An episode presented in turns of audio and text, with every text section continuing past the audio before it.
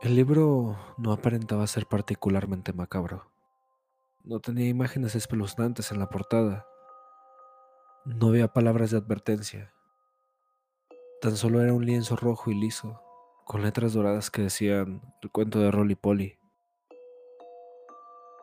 Nunca había visto el libro hasta que Ginny lo sacó de su colección en el estante.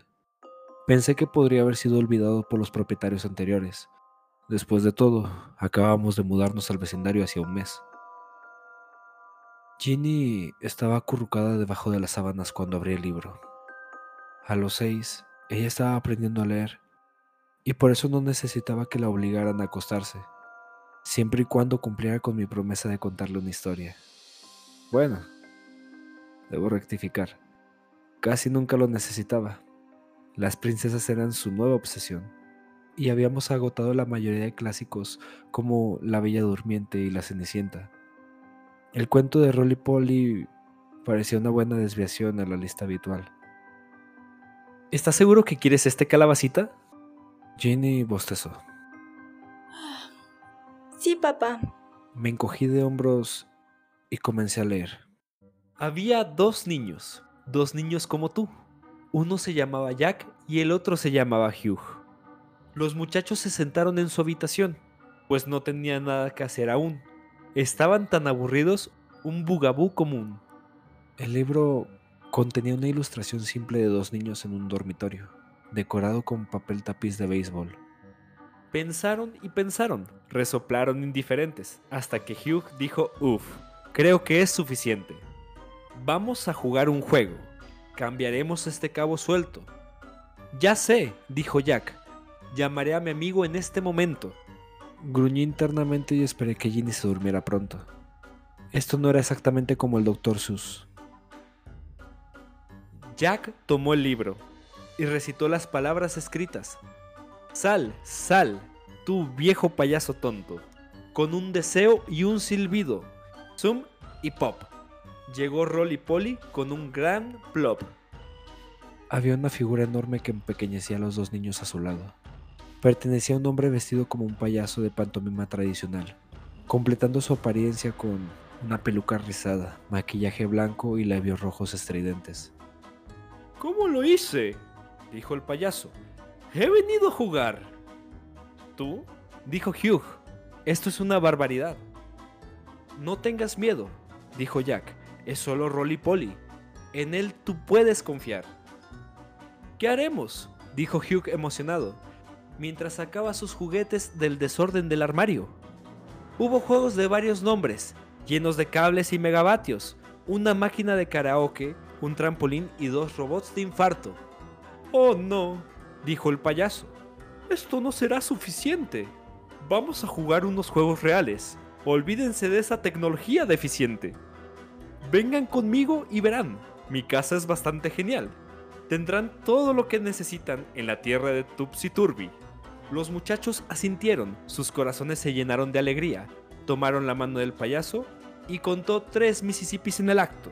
Hugh y Jack cerraron los ojos, mientras el mundo giraba y giraba. Gritaron de alegría al ver que en un nuevo lugar estaban. La casa del payaso era espléndida, llena de dulces y golosinas. La diversión nunca terminaría. Sin padres, sin quehaceres, sin acostarse ni seguir reglas no había tareas horribles y aburridas, ni viejas escuelas. Los muchachos jugaban y jugaban, los tres contentos estaban, hasta que un día fatídico en el que el payaso de tristeza se puso enfermo. ¿Qué pasa, Rolly ¿Hay algo que podamos hacer por ti? Los muchachos preguntaron y preguntaron, mientras su preocupación crecía y crecía. Oh queridos, murmuró el payaso, mis disculpas, mis más humildes disculpas.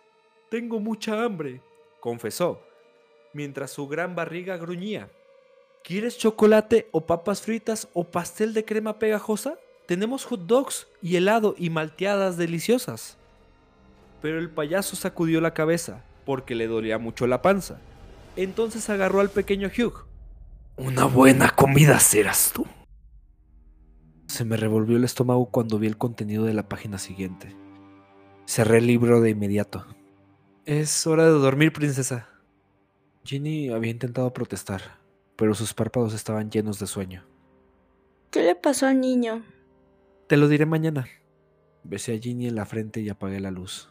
Bajé las escaleras y me serví una copa grande de vino antes de volver a abrir el libro. La página que había cerrado mostraba la ilustración de una escena espantosa. El payaso sostenía uno de los niños sobre su cabeza y había mordido el lado izquierdo de su cuerpo. Sus dientes arrancaban trozos de carne rosada mientras la sangre goteaba por sus labios manchados de rubí.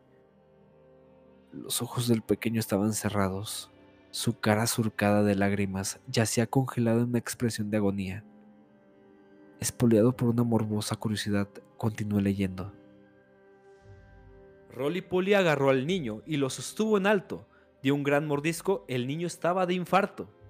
Él reía y roía, masticaba y sorbía, y cuando no quedaba nada, eructó con una sonrisa. Miró a su alrededor sin encontrar a Jack. El chico había escapado, la persecución había comenzado. Jack se agachó y huyó, corrió y corrió. Rolly Polly entre dientes se rió. Vuelve aquí, jovencito.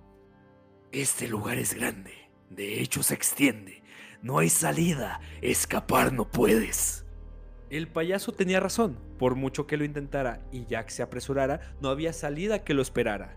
El niño se cansó, el aliento le faltaba. Rolly Polly lo alcanzaba, sonando bastante alegre. Eres más duro que el resto. Contigo haré un buñuelo. Y colgó al niño en un viejo anzuelo. El niño gritó y gritó. ¡Que alguien me ayude, por favor! El payaso se relamió los labios, avivando el gran fuego.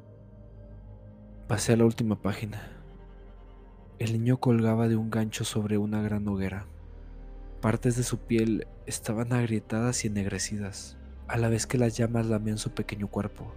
El payaso alimentaba el fuego sosteniendo un palo en la mano. La otra mano saludó al lector cuando una sonrisa maníaca reveló dos hileras de dientes largos y afilados.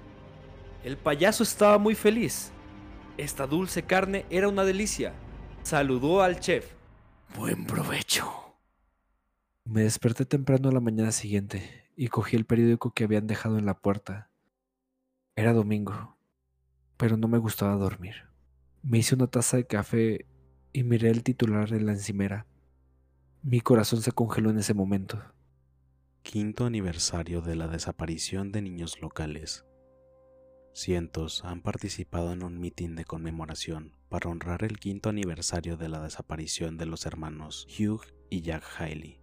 Los hermanos de 8 y 6 años fueron secuestrados de su hogar el 7 de enero de 2012. La policía ha emitido una nueva solicitud de información este fin de semana. La historia continúa en la página 3. Salí corriendo y quité la tapa del bote de basura. Quizás quien escribió ese libro sabía algo sobre la desaparición de los niños. Como mínimo, necesitaba denunciar este material enfermo a la policía. Mi estómago dio un vuelco mientras miraba el contenido de la lata. El libro ya no estaba. El pánico se elevó en mi pecho cuando subí corriendo a la habitación de Ginny. Solo un pedazo de papel yacía sobre las sábanas arrugadas en su cama vacía.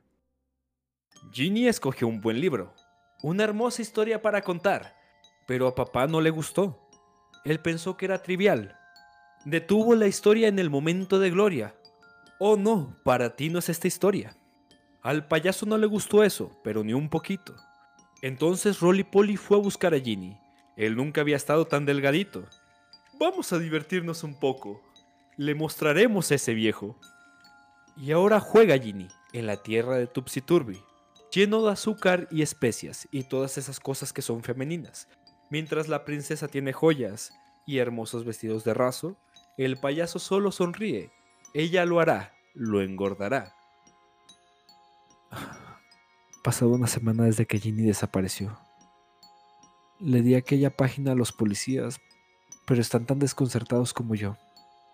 Cada verso infernal de ese horrible libro está grabado en mi cabeza. No puedo dormir. No puedo comer. Les cuento esto como último recurso, para hacerte una advertencia. Si encuentras este libro, no lo abras, no lo leas, llama a la policía. La vida de un niño puede depender de ello.